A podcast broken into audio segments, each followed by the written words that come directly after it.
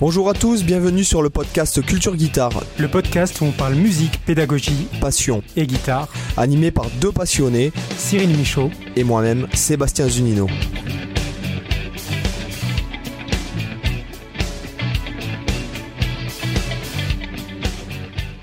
Hola, ¿qué tal chicos? Euh, Salut Cyril. Hey, salut En forme? Bah écoute, euh, ouais, en pleine forme, ouais. En pleine forme. en pleine ah. forme. Euh, cette semaine, nous avons l'honneur de recevoir Alex Ouski, qui est créateur de contenu. Bonjour Alex. Salut tous les deux, salut Seb, salut Cyril. Salut toi tout seul. Salut moi tout seul, je suis bien tout seul, je te confirme. La forme? Bah écoute, euh, ravi de vous, comme je vous disais tout à l'heure, de vous rencontrer euh, par audio maintenant, on va dire, parce qu'on discute bah par Facebook depuis un petit moment, donc ça fait toujours plaisir de discuter, euh, bah, discuter avec vous là. Et puis, euh, puis on aura l'occasion de parler de comment je vous ai rencontré aussi, c'est rigolo. Rencontré virtuellement sur vos chaînes YouTube. On parlera un peu ouais, bah peut-être, j'imagine. Volontiers. C'est toujours rigolo. Du coup, c'est la, la, la, première fois dans le podcast qu'on accueille un filet de, fidèle auditeur du, du podcast. Donc, euh, ça fait plaisir. ça change un petit peu par rapport aux, aux invités qu'on a reçu habituellement. Puis c'est vrai qu'on nous a pas mal demandé que, voilà, que de temps en temps on puisse recevoir aussi des, auditeurs pour discuter, euh, voilà, tourner un petit peu sur des sujets différents. Euh, c'est vrai qu'on va parler un petit peu de ta, de ta chaîne YouTube, parce que tu es un YouTuber dans le YouTube Game Guitar aussi. Comme... Je suis un microscopique YouTuber euh, dans le.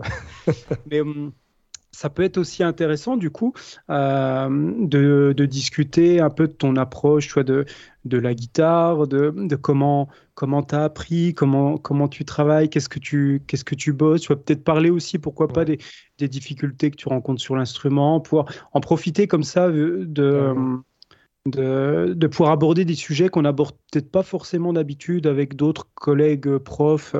Ça peut être vachement intéressant. Carrément, ouais, bah écoute, avec plaisir pour parler de tout ça avec vous trois. Vous deux. Vous trois, ça y est. Fallait pas enregistrer le soir, hein, je vous l'avais dit. Hein, c'est risqué avec moi. Qui se cache encore euh, On a un quatrième invité. Qui sait? Qui sait bien?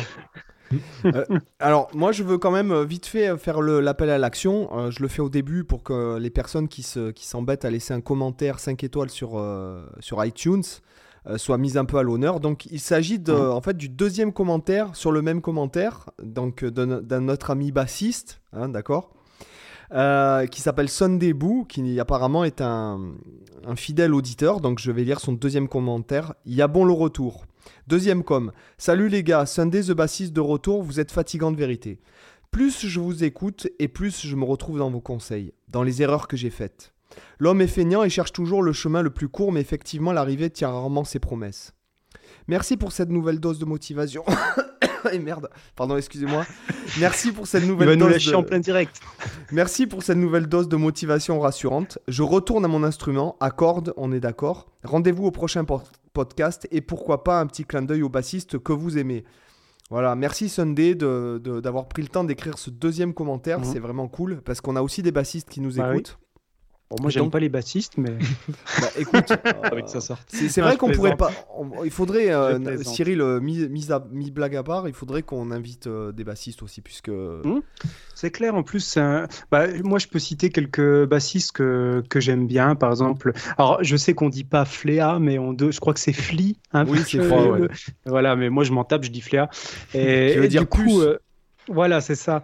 Et il y a d'ailleurs son, son, morceau à la base, je sais plus sur quel album il est des Red Hot, le morceau, euh, le morceau, euh, comment il s'appelle le nom justement C'est pas Puce le nom, mais c'est Pi ou je sais plus quoi, non? Oui, c'est Pi. En fait, rien à voir. One Hot Minute. Ouais, c'est ça, rien à voir en fait, mais c'est un morceau, ouais, basse solo, plutôt sympa. Euh, moi, j'aime bien, j'aime bien les bassistes qui slapent en fait, tu vois. J'aime, je suis moins fan des bassistes qui, qui, font un peu comme les guitaristes à jouer au médiator, etc. Je trouve que la, basse, tu vois, c'est un instrument qui est tellement magnifique en termes de. En fait, il est il est trop souvent. Bah, on est les premiers à se foutre de la gueule, voilà, des, des bassistes, euh, mais pour le fun, tu vois, gentiment, parce qu'on les aime bien en vérité. Mais, mais je trouve que c'est un instrument qui est trop souvent euh, un peu euh, laissé à la traîne et un peu dévalorisé, alors que franchement, ça, ça déboîte, quoi. Le, le, son est excellent, les possibilités que tu as. Enfin, je sais pas, quand tu, quand tu tapes un slap de malade sur la basse, tu, tu décalques n'importe quel guitariste, quoi, en termes de. Tu connais Victor Wooten ou pas? Ah évidemment, oui, Victor Wooten. Alors j'adore euh, Victor Wooten et notamment l'album. Euh, j'aime pas sa musique, mais j'aime son style. Bah, en tout cas, il y a deux albums, euh, c'est Vital Tectons avec Steve Smith à la batterie et Scott Anderson à la gratte. En fait, Scott Anderson qui est en fait un mélange de Stevie Ray Vaughan qui aurait évolué vers du jazz fusion. Mmh. c'est putain, c'est une tuerie. Hein. Franchement, euh, il y a aussi albums. Les Claypool que j'adore de, chez Primus. Euh, ce qui est intéressant, c'est que c'est un groupe où du coup vraiment c'est le bassiste qui est en avant quoi. Et pour une fois ça change, un peu comme chez les Red Hot d'ailleurs.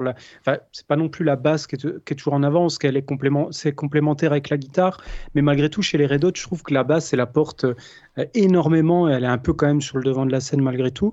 Et c'est intéressant d'avoir des groupes comme ça où le bassiste est parlégué en, en espèce de guitariste grave quoi. Après, tu as aussi des, des, bassistes qui sont euh, euh, compositeurs ou qui sont. par, exemple, je prends Michael Leake de, de comment il s'appelle de Snarky Puppy, ou tu prends Sting. qui sont plus ou moins les, les, les, ce sont les bassistes qui sont les, emblèmes du groupe quoi hein, Marcus euh, Miller aussi, si t'aimes bien les, les oui. Ouais, Marcus Miller, moi je suis pas super fan, hein, mais, euh, mais oui. Et puis, euh, bon, moi, le slap, ouais, j'aime bien Victor Wooten, mais bon, je préfère les mecs qui, qui, sont hyper efficaces. Euh, des mecs qui te font des noirs et que ça groove monstrueux, par exemple, je, pense à. Ou, alors aux lignes de base vraiment qui, qui proviennent de Jaco Pastorius, enfin, mmh. on va dire la descendance de Jaco Pastorius euh, niveau bassiste. Euh, je, vous, je vous invite à écouter, par exemple, Gary Willis, qui est en fait le bassiste de. de Vita. de comment ça s'appelle déjà? Oh mince, je me souviens plus. Le groupe de fusion de Scott Anderson, c'est Gary Willis et Scott Anderson et c'est Oh punaise, euh, j'ai un trou de mémoire. Bon, je me souviens plus. Et puis par exemple, euh, euh, où Scully's, Verison, donc c'est un mec qui est pas très très connu, mais qui était sur des albums d'Alan Allsworth. C'est quand tu écoutes les lignes de basse, putain, tu dis, c'est, mm. c'est des lignes de basse, c'est des solos, enfin c'est monstrueux quoi. Hein. Enfin voilà. Il y a un morceau que j'aime bien de Pastorius, c'est Portrait of Tracy. Euh, tout avec le jeu sur les harmoniques, etc. C'est un morceau qui est ultra mélodique, qui est, super beau. Euh, je trouve les harmoniques à la basse, c'est vraiment super intéressant. Bah, d'ailleurs, tiens, pour les auditeurs, je lance un, bassiste à écouter si vous le connaissez pas, c'est le, bassiste Michael Manring. Euh, donc Michael et Manring, M-A-N-R-I-N-G. Écoutez le morceau qui s'appelle Selene. On le trouve sur YouTube, c'est un morceau assez connu. En fait, je crois que sur sa basse, il a un système de, tuning où, en gros, ça, c'est pas de l'autotune, mais c'est un peu ça. C'est que euh, la plupart du temps, il fait du détuning euh, au demi-ton. Donc en fait, il prend ses mécaniques, il les tourne et ça désaccorde automatiquement la note, un demi-ton au-dessus, un Quand il joue que sur une seule basse.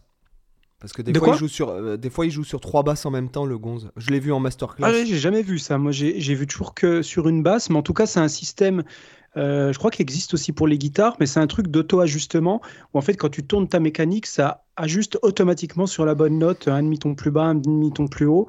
Et du coup, vu qu'il fait beaucoup de morceaux composés comme ça, ça donne un effet qui est super beau. Euh, du coup, écoutez ce morceau, Selene, voilà, de Michael Manring, vraiment très chouette, quoi. Et après, il y a aussi Stewart, moi, que j'aime beaucoup. Euh, alors, le solo jambon.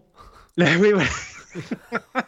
le, le, solo qui tape sur le live à San Francisco de Satriani, juste après le morceau Love Sing, euh, où il commence, il commence par. Euh, euh, ben, en fait, il termine la ligne de base du morceau de Satriani, qu'il évolue dans le morceau de Beethoven, là, le, clair de lune, la sonate au clair de lune, et qui après se termine en, morceau de musique de cirque complètement what the fuck avec du slap dans tous les sens.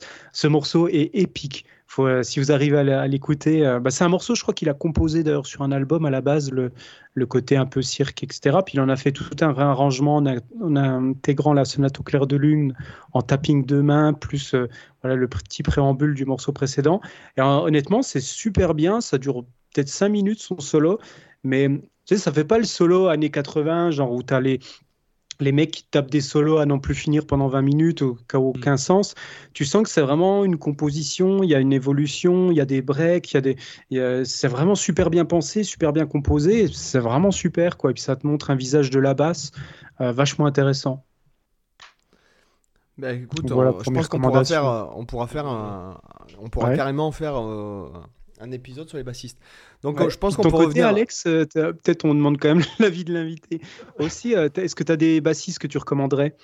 Bah, écoute, je te dis, à part Marcus Miller qui m'a fait découvrir le slap, quoi, en deux, trois trucs que j'ai écoutés par-ci par-là, c'est à peu près tout. Il y en a un que j'ai interviewé sur ma chaîne, c'est le bassiste de John Mayer, que je, connais, que je mhm. connaissais par John Mayer aussi, Sean Hurley, qui, est, qui a un groove de malade. Et après, ça s'arrête là, je t'avoue, c'est pas, ma culture des bassistes n'est pas, euh, est pas énorme. Mhm. Ok. Déjà, celui, de, une bonne celui de Satriani, je l'avais, enfin, j'avais vu le live de San Francisco, donc euh, sans le savoir. Ouais. C'est Steve Ham, tu dis, c'est ça? Euh, Stu Ham. Donc Stuart, Ham. Ah, vraiment super bassiste aussi à découvrir. Donc lui, je sans connaître son nom, je l'ai déjà vu aussi du coup. Ouais. Donc revenons à notre invité. Donc euh, tu peux nous expliquer un peu, euh, Alex, tu peux nous expliquer un peu ce que tu fais, etc. Présenter à l'audience. Ouais, bah écoute, euh, du coup, Alex ou Sky, mon, pseudo. Euh, c'est un pseudo, hein, c'est pas mon vrai nom pour info, parce qu'il y en a qui m'avaient demandé. Il y a, hmm. quelqu'un qui m'a appelé récemment qui m'a dit c'est bizarre, c'est pas Ouski qu'on dit sur la messagerie. oui, oui, c'est normal, c'est un pseudo. Je suis pas russe ou, autre. Euh, j'ai envie de dire où ce qu'il est, Alex. oui, non, mais je, mais je crois que tu l'avais fait la vanne à un moment donné quand vous avez dit il a laissé un commentaire, j'avais laissé un commentaire, tu l'avais déjà ah fait la vanne. du coup, j'ai ah, dû lever les yeux au ciel pendant ma marche quotidienne. Parce que moi je roule pas en voiture, je marche. Mais euh, du coup, ouais, ouais, donc voilà, c'est un pseudo. Euh, j'ai, euh, en fait, j'ai une chaîne YouTube. Ouais, c'est depuis juin 2020. C'était un peu après le confinement. J'ai pas créé ma chaîne pendant le confinement. J'avais de quoi m'occuper, enfin, je jouais de la guitare, quoi. le seul truc, c'est que, en fait, j'ai, j'ai eu quelques groupes, ça, ça, ça vit, ça vivote, si tu veux. C'est-à-dire qu'on fait pas grand-chose, on répète beaucoup et tout, mais il me manquait un peu le contact, tu vois, avec d'autres, d'autres passionnés, plutôt de guitare, du coup, musicien en général, mais guitare. Et, euh, et, du coup, le fait de, de, faire la chaîne YouTube, si tu veux, le, premier truc déjà, c'était de faire un journal de bord. Je sais plus qui en parlait. Je crois que c'était euh, Nono qui en parlait. Je suis à l'épisode de Nono là, au, niveau du podcast. Je vous écoute. J'ai pas encore terminé l'épisode, mais quand il parlait du journal de bord, moi, c'est exactement le même principe. C'est-à-dire, c'était un journal de bord. Donc, euh, j'ai commencé par un vieux morceau de reprise de Green Day dégueulasse que j'ai fait pour dire bon, écoute, c'est voilà mon niveau à l'instant T. On verra. Ça ne peut être que meilleur si je continue à m'entraîner. Donc voilà, l'idée de la chaîne, c'était vraiment de poster des petits morceaux des petites impros pour, euh, pour revenir dessus ensuite, me corriger, puis m'enregistrer en fait. Vous le répétez beaucoup dans le podcast, mais le, pardon, l'utilité de s'enregistrer pour progresser, c'est, hyper important et je le vois avec les années. Euh, donc du coup, voilà, c'est parti de là au départ. C'est parti aussi de l'idée de rencontrer d'autres personnes. Forcément, tu as des commentaires. Donc, quand ils sont euh, constructifs, c'est intéressant parce que ça te permet de progresser puis de rencontrer d'autres personnes. Finalement, j'ai rencontré plus de personnes avec ma chaîne YouTube que de personnes en vrai, même hors confinement. Donc c'est euh, juste pour ça, je suis super content de l'avoir créé, bah, de parler avec vous par exemple. C'est une, euh, une des conséquences, quoi, on va dire. Donc voilà, j'ai continué là-dessus, quelques impros. Et, et, puis ensuite des petits reportages, des interviews. En fait, ça a commencé avec le. Il y a un salon à Toulouse qui est le salon international de la lutherie, international de la lutherie à Toulouse. Euh, qui a lieu chaque année depuis un bon moment maintenant. Hein. C'était, euh, je crois que c'est depuis les, années 2000. Euh, et du coup, à un moment donné, je me suis dit, bah tiens, je vais aller, je vais aller là-bas, puis je vais filmer quelques guitares. Ce sera sympa de faire des petits plans sympas, tu vois. Donc j'ai, par délicatesse, j'ai contacté les organisateurs en leur demandant est-ce que je peux venir avec ma caméra prendre quelques plans? Mais ils m'ont dit, bah tu sais quoi, t'as qu'à venir et faire, venir faire des interviews et tout. Si t'es ok, on te donne les accès et puis tu tu fais un petit reportage là-dessus qu'on republiera sur notre site. Du coup, je me suis dit, ah, bah, c'est génial. Je, je sais pas faire ça, mais j'ai juste un réflexe et c'est tout. Donc on verra bien ce que ça donne. Donc du coup, je me suis équipé rapidement en micro-cravate, puis je me suis dit, allez, on y va là, au, culot, parce que je suis quand même de nature assez timide. Donc si tu veux, de, d'arriver comme ça et d'interviewer des gens, c'est pas hyper naturel pour moi. Et du coup, je me suis dit, bah, c'est l'occasion un peu de se foutre un coup de pied au cul, on va dire, pour parler euh, mm. gentiment. Euh, voilà, bah, j'ai fait ça, j'ai vachement apprécié, j'ai fait plein de rencontres, les mecs qui m'expliquent comment ils fabriquent des guitares avec des étoiles dans les yeux, c'était génial. Euh, et, voilà, puis ça a continué avec des petits reportages à droite à gauche, euh, des contacts pris chez les luthiers, puis des interviews, et toujours dans l'idée, comme je vous disais, de, rencontrer des gens, quoi, des gens que, si possible que j'admire, enfin si possible que j'admire, beaucoup de Français que j'admire, que j'ai interviewés, des, euh, des youtubeurs que je suis, avec qui j'avais envie de parler directement. Donc voilà, la démarche derrière, c'est vraiment, elle est hyper égoïste la démarche, c'est journal de bord. J'ai envie de rencontrer des gens, de parler avec eux, et je me dis que ça peut être utile que les autres personnes écoutent s'ils s'intéressent à la personne. Et, euh, et, voilà, et puis euh, progresser, euh, progresser sur l'instrument, parce que grosse passion pour l'instrument depuis pas mal d'années maintenant. Donc voilà, pour toutes ces raisons, c'est ce qui fait que la chaîne existe. Quoi. Mhm. Toute petite chaîne, mais avec grande passion. Quoi. Et si, et, si c'est pas trop indiscret, c'est quoi ton, tu fais quoi comme job Alors moi, je suis dans l'informatique. Euh, je suis dans l'informatique, mais j'ai une, euh, une, formation de scientifique. J'étais dans la physique avant et, euh, et, voilà, je fais une petite thèse dans le domaine. Donc c'est ce que je te disais quand je parlais un petit peu avec toi, off, l'astronomie, tout ça. Donc un peu dans mmh. ce domaine-là. Il n'y a pas énormément de boulot en France. Puis il y a des gens et des collègues que j'avais qui étaient, qui étaient énormes au niveau, au niveau intelligence, enfin intelligence, au niveau dans le métier en tout cas au niveau de la physique c'était des, des, tueurs quoi. Donc moi j'étais en fait moi faut savoir que j'ai toujours été je crois que tu l'avais dit aussi Seb à un moment donné je crois. Je suis plutôt un travailleur si tu veux. J'ai pas de j'ai je pense pas que j'ai de talent inné. Je suis juste je bosse énormément en fait. Donc si je suis à fond dans un truc je bosse beaucoup. C'est ce qui fait que j'arrive à, à certaines mm. étapes. Donc dans la science c'était pareil aussi. C'est à dire que moi quand j'étais en première euh, on m'a dit euh, en seconde, on m'a dit la première S, c'est pas pour toi, t'es trop une merde en maths. Et finalement, j'ai fait un doctorat de physique juste parce que ça me passionnait. J'ai envie de comprendre comment l'univers fonctionne. Non, mais tu vois, ce qu'on disait aussi, ce que disait Nono pour la musique et tout, dans tous les domaines. Quoi, si on s'arrête après, quand on dit euh, toi, t'es pas fait pour faire ça. Euh, non, mais j'étais vraiment, j'étais vraiment mauvais, tu vois. Non, mais j'étais vraiment mauvais, tu vois. Mais c'est la physique qui m'intéressait, pas forcément les maths, ce qui est un peu emmerdant. Donc, du coup, j'ai beaucoup bossé. Mais c'est toujours la même idée derrière, quoi. Quand t'as des gens qui te disent ça, du moment que t'es motivé, mm. je pense que t'arrives à à peu près tout, on va dire. Bah oui tu sais, moi, quand, quand j'ai terminé le, le, lycée, mes premières années de fac, c'était une fac d'histoire, alors que ah pendant des années, j'avais genre 6 de moyenne en histoire. Et puis, voilà, juste l'année du, du, bac, j'ai eu genre 17 ou 18 en, histoire, puis après, je suis allé en fac d'histoire, juste ah parce que là, j'avais décidé de bosser, en fait. Voilà. ouais, non, non c'est. Sinon, clair. quand je branlais rien, bah forcément, j'avais une mauvaise note. non, c'est sûr, mais c'est. Enfin voilà, quoi, donc, pour moi, c'est ce qui se passe. Euh, enfin bon, bref. Euh, ce qui se passe euh, à l'éducation nationale ou à l'école ou dans le bureau du conseiller d'orientation, euh, pour moi, c'est. J'ai pas envie de dire que c'est de la merde, mais. voilà, je pense. t'as envie de le dire quand même. Ouais, j'ai envie de le dire quand même parce que je, je, suis, je, suis, je suis pas dans le politiquement correct, mais mais je, je, vois pas comment. Enfin, moi, je vois pas comment en fait on peut classer les gens comme ça par année de fabrication, etc. Enfin, je, c'est clair. Moi, je comprends pas quoi. Je, dirais pourquoi, à quoi ça sert de faire du de la de quand t'apprends tout, t'apprends rien. Euh, de faire de la généralité, de oui, d'être de, général, mais si jamais euh, euh, on te fait bosser plein de plein de disciplines, en fait, t'arrives à un certain âge, t'es bon en rien en fait. Donc c'est sûr qu'après naturellement, peut-être que toi, effectivement, c'est pour ça qu'il y a des conseils d'orientation. Peut-être on te dit ah ouais, il faudrait peut-être que tu diriges là-dedans ou là-dedans. Mais euh, enfin moi, l'école, j'y crois plus. Je pense que ça y est, on est sur le. Bientôt, dans, dans peu de temps, euh, l'école sera, je pense, réformée, quoi, parce que ça marche pas. En fait. Ceux que ça intéresse, euh, je, crois, je, crois que je te l'avais passé, Seb, mais allez voir sur, sur YouTube la vidéo École, la fabrique des crétins, par c'est Jean-Paul Brighelli. Puis c'est pas ça, c'est qu'il y a des profs, si tu as eu un prof qui te met dans, dans la tête que t'es qu'un branleur ou que t'es nul, toute ta vie, euh, ça peut te poser des problèmes. Ça conditionne, ouais. Voilà, c'est moi qui aime bien le développement personnel, je peux vous le dire. Hein, quand tu as une croyance limitante. Euh, quand mm. c'est ancré, ouais. ouais quand c'est ancré. c'est euh, difficile de s'en défaire après, quoi. Enfin, c'est possible quand même. Hein, il faut pas. Oui, mais plus, plus tu es conditionné jeune et longtemps et, de manière intense comme ça, plus c'est difficile de, de sortir du truc. Parce qu'après, tu t'auto-convaincs toi-même de, de ça, quoi. Enfin bon, bref, tout ça pour dire que voilà, donc euh, voilà, donc euh, tu, tu, fais les salons, tu interviews euh, des luthiers, tu interviews des artistes, tu interviews des, des youtubeurs aussi. Ouais, c'est arrivé aussi. Il y en a d'autres qui sont prévus là, qui, qui vont arriver. Bah, J'aimerais bien t'interviewer toi aussi, comme je t'ai dit. Il faut qu'on se cale ça si tu as du temps un jour. Moi? Pas tous les deux d'ailleurs, tous les deux. Ouais. Bah, Cyril et toi, ouais, vous êtes dans ma liste. J'ai une to-do list que tu verras qui est longue comme le bras. Mais...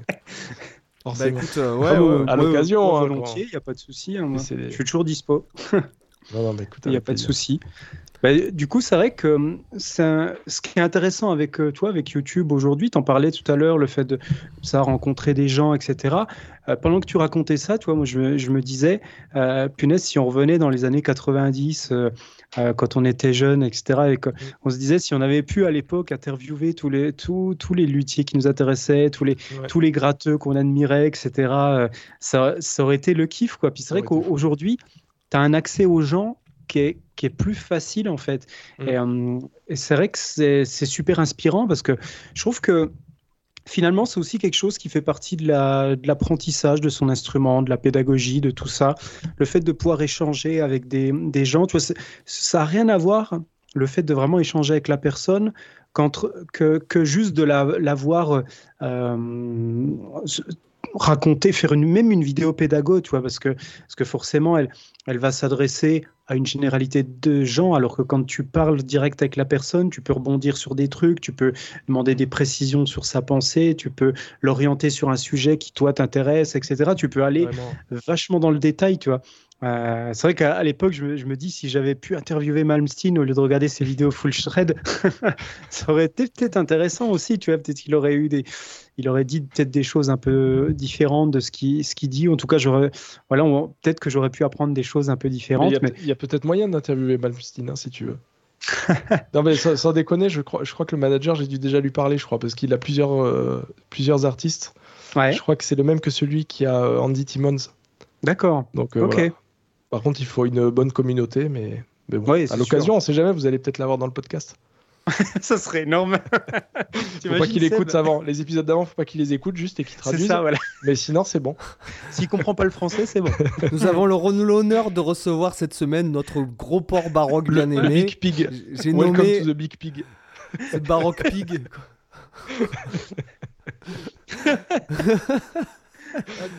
le spécialiste bah, du high kick et du jet de Mediator. Ouais, c'est clair. C'est le dernier épisode. C'est clair, euh, l'aboutissement de notre carrière de podcasteur, ce sera Malmsteen. D'ailleurs, il a, il a éborgné un mec en lui jetant un médiator dans, dans le public, quoi. Non, mais c'est vrai, hein. Attends, t'as pas vu T'as pas vu passer ça sur les réseaux de Ricky ou un coup de Santiago Non, je plaisante, bien sûr. Donc, et en fait, euh, tu as, as commencé la guitare quand, etc. Comment tu t'y es mis euh, euh? C'était 2000, ouais, 2005, je crois, quelque chose comme ça. J'avais, je devais avoir 15 ou 16 ans, je crois, quelque chose comme ça. Mhm. Du coup, comme beaucoup de, personnes à l'adolescence, en fait, j'avais une. Bah, c'est un peu toujours la même histoire, mais moi, quand je, je demande à mes intervenants lors des interviews comment ça commence, c'est souvent le même principe, mais c'est la, la, vieille guitare. Alors, moi, moi c'était une guitare acoustique qui m'a été offerte en, quand je devais avoir 6 ans, donc tu vois, le truc un peu inutile, si tu veux, parce que c'était une mhm. guitare adulte. Euh, qu'on m'a offert. Donc je, remercie mes parents pour ça. Mais c'est juste que si tu prends pas de cours à 6 ans avec la guitare, bah, si tu veux, euh, tu fais pas grand chose. Donc du coup, elle était dans un placard. Et je me suis toujours dit, de toute façon, euh, pour, pour apprendre la guitare, déjà, faut l'avoir appris très tôt. Donc, comme le violon et tout, si tu veux, dans ma tête, c'était ça. Euh, et, parfois, je me disais, putain, les mecs qui jouent d'un instrument. Donc, tu vois, moi, ce que j'adore, j'adore, la, bah, comme vous, la musique de film, la musique symphonique. On a, on a un orchestre à Toulouse euh, et puis une salle de concert là, à Laugrain, où il y a l'Orchestre national de Toulouse qui fait beaucoup de concerts pour les étudiants. Donc, à cette époque, moi, j'y allais hyper souvent. Euh, il y avait même un concert spécial John Williams, dont je me souviens encore en 2003, mmh. qui était une tuerie monumentale. Donc, le thème d'Indiana Jones en face, quand vous l'avez en face, je peux vous dire, les mecs, c'est. Ah ouais, ça doit faire quelque chose, ouais. C'est de 2003, je m'en souviens encore. C'était. Enfin, bon, bref. Et euh, du coup, je me disais, c'est tellement classe de, pouvoir jouer de la musique et tout. Puis d'écouter, j'écoutais beaucoup de musique, forcément, j'ai toujours écouté beaucoup de musique. Se dire de pouvoir jouer ne serait-ce qu'un riff, ce serait génial, tu vois. Mais malheureusement, j'ai pas commencé à 4 ans, voilà. Donc du coup, j'ai ressorti ma guitare. Et je me suis dit, bah écoute, je vais essayer, je vais faire trois notes, tu vois. Donc, euh, comme tout le monde, euh, comme beaucoup de gens en tout cas, j'ai pris euh, le riff de Smells Like Teen Spirit de Nirvana. Ouais. J'ai fait les, les, premières notes et puis je me suis dit, putain, mais ça ressemble à quelque chose, putain, mais j'arrive à le jouer sur le morceau, mais c'est génial, mais faut que je continue, c'est trop bien. voilà, donc ça a commencé par là, si tu veux. Donc, sans cours, en autodidacte, avec Guitar Part, comme encore une fois beaucoup de gens. Et, euh, et, puis voilà, donc ça a été très lent parce que si tu veux, moi les plans qui étaient à la fin de Guitar Part, il y en a beaucoup qui étaient inaccessibles pour moi, bah, pratiquement la, plupart on va dire. Donc les accords ouverts, etc. Alors des amis qui te donnent des cours, mais qui te donnent des cours, c'est-à-dire ils te filent la liste des accords et te disent bah écoute, t'apprends les 5 et puis tu te démerdes et puis tu me rappelles dans trois semaines quand tu les as passés. Tu ouais, d'accord, ouais, ouais c'est pas ouf. Apprentissage à la dure. Tu vois, si je revenais en arrière, si je revenais en arrière, je montrerais les accords, enfin, à mon niveau, hein, ce que je connais actuellement, mhm. les, belles sonorités des, des, autres accords, quoi. Là, juste une septième et tout. Les... Il y a des accords que je fais, je me dis, putain, mais ils sont trop beaux, c'est magnifique. On m'aurait montré ça à l'époque et on me dit, mais en fait, c'est un là, apprends ton là, tu pourras faire celui-là juste après. Ah ouais, direct, je bosse. Enfin, bon voilà, quand tu as le, recul là-dessus, tu te dis, bah, c'est chiant d'apprendre les accords. Ouais. Il faut le faire, mais si on peut l'apprendre d'une autre manière et par une autre, euh, par une autre approche, j'aurais euh, j'aurais été plus vite, je pense. Enfin bon, bref. Bah, c'est vrai que pour les accords, souvent, la, plupart des gens, ils, vont sur le mode accord feu de camp, c'est ce qu'ils apprennent au début. et après, fini. ça s'arrête là. c'est chiant, puis t'as pas la carotte, t'as pas la carotte, tu vois, tu t'es dit, ok, tu joues ton morceau, mais je m'en fous, moi, mais essaye de m'accrocher avec un autre truc, un truc de fou, qui... je me dis, putain, c'est trop beau ça, cette note est trop belle, cet accord est trop beau. Moi, on m'aurait dit ça, je pense que j'aurais été plus vite, tu vois, comme je te disais. Mhm. Mais... bon. Donc voilà, ça a commencé comme ça. Et euh, donc ensuite, la partie dont je vous parlais, euh, études, qui était un petit peu longue et un peu compliquée, donc euh, je l'ai mise un petit peu de côté, puis j'ai bougé un petit peu. j'ai bougé un petit peu, mais je me suis quand même acheté des guitares pour pas être à poil. mais bon, c'était toujours la même idée. Donc c'était des, moi j'aime, enfin j'aime, un petit peu moins maintenant, mais j'aimais beaucoup YouTube.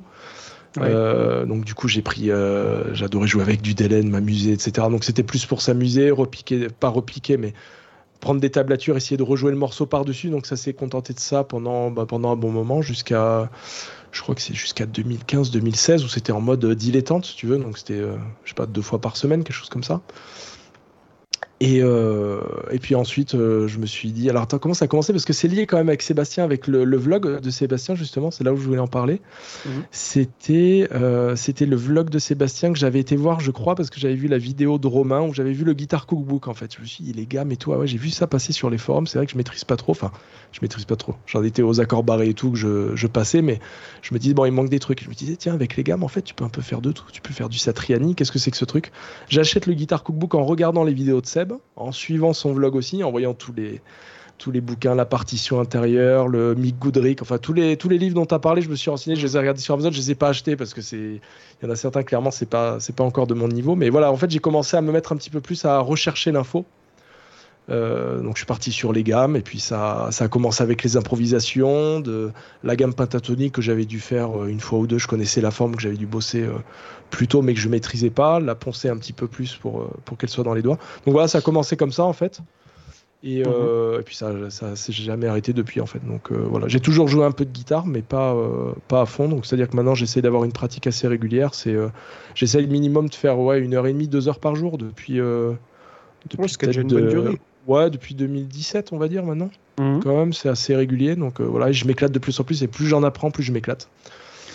et euh, quelques cours particuliers à droite à gauche pour corriger certains aspects? Donc vraiment, vous l'aviez dit encore une fois sur le podcast, mais de dire de ne pas avoir un prof régulier, maintenant que tu sais chercher l'info par toi-même, que tu sais bosser, que tu es bosseur, te dire bah ça, j'arrive pas à le passer, je prends un prof pour débloquer cette, euh, mhm. cet aspect-là du jeu. Et les formations en ligne, qui m'ont euh, qui m'ont vachement aidé. Il y a celle de Laurent Rousseau que j'ai euh, que j'ai suivi. Je sais que vous allez la voir bientôt dans le podcast. Vous en avez parlé euh, et qui sont énormes, qui sont vraiment énormes. Mmh. Et j'ai pris celle sur le blues, etc. Donc voilà ce que ce qu'un prof devrait apprendre. Enfin, quand tu vois le, le prix des formations, bah toi, Seb, je pense que c'est pareil aussi. Le prix des formations, si tu les fais correctement, le prix que ça coûte, c'est hallucinant. Tu te dis putain, mais pour pour 50 balles, tout ce que j'ai à bosser, j'en ai pour j'en ai pas pour une vie, mais peut-être enfin plusieurs années, en tout cas, si tu bosses ce truc euh, euh, comme il faut. sûr. Et voilà, et du coup, ça continue avec l'improvisation, etc. Mais le, ouais, j'essaie d'apprendre de nouvelles choses perpétuellement et surtout de maîtriser les acquis, surtout parce qu'on a vite tendance à bah, aller dans le guitar cookbook, apprendre toutes les gammes, alors qu'en fait, la pentatonique, tu, tu sais pas l'utiliser en fait. Donc voilà, c'est pour ça que je fais aussi des vidéos pour voir que j'arrive pas à l'utiliser, pour m'améliorer. dire, ce matin, ce matin, j'ai travaillé sur une autre façon encore de. Pourtant, ça fait 30 ans que je fais de la gratte, quoi. Euh, la gamme pentatonique, euh, c'est. Rien que ça déjà. Rien que ah ça. non, mais ils font leur mm. carrière là-dessus, c'est clair. Tu peux... Ah non, mais ça. Tu peux faire euh, tellement de choses. Puis quand, quand tu vois, en fait, surtout, quand ils pensent la gamme patatonique, on a tous en tête la patatonique que nous on utilise voilà pour le blues, euh, pour euh, et tous les, dérivés rock et, compagnie où elle est utilisée.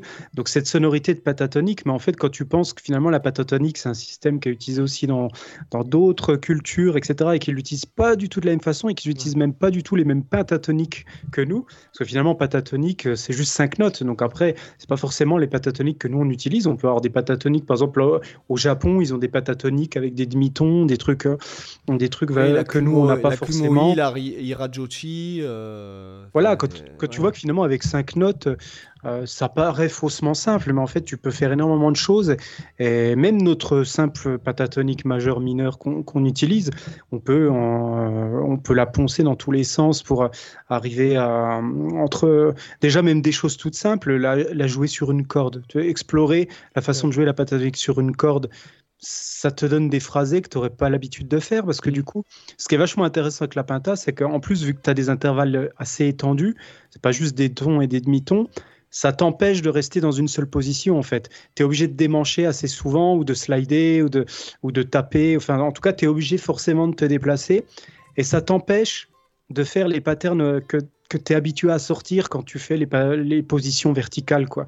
Et je trouve rien que de faire sur une corde, c'est super intéressant. Déjà, la pinta, puis elle a une sonorité qui peut être complètement différente juste par le fait de faire sur une corde après, quand tu penses au Pinta à trois notes, euh, trois notes par corde, etc., ça ouvre encore des possibilités. Alors juste, tu essayes de, jouer avec des intervalles, quoi, avec des intervalles ouverts.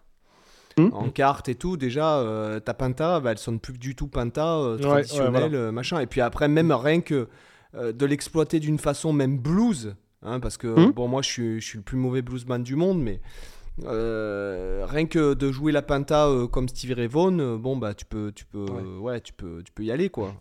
Mmh. Comme John Mayer, hein, même si c'est dans un style un peu plus variette, pop rock. Mmh. je veux dire, des fois il y a des solos de John Mayer, tu fais waouh putain le mec ah déchire quoi. Il a juste la Pinta. Hein. Et puis a, en plus, il, a, il, a, un vocabulaire, il a.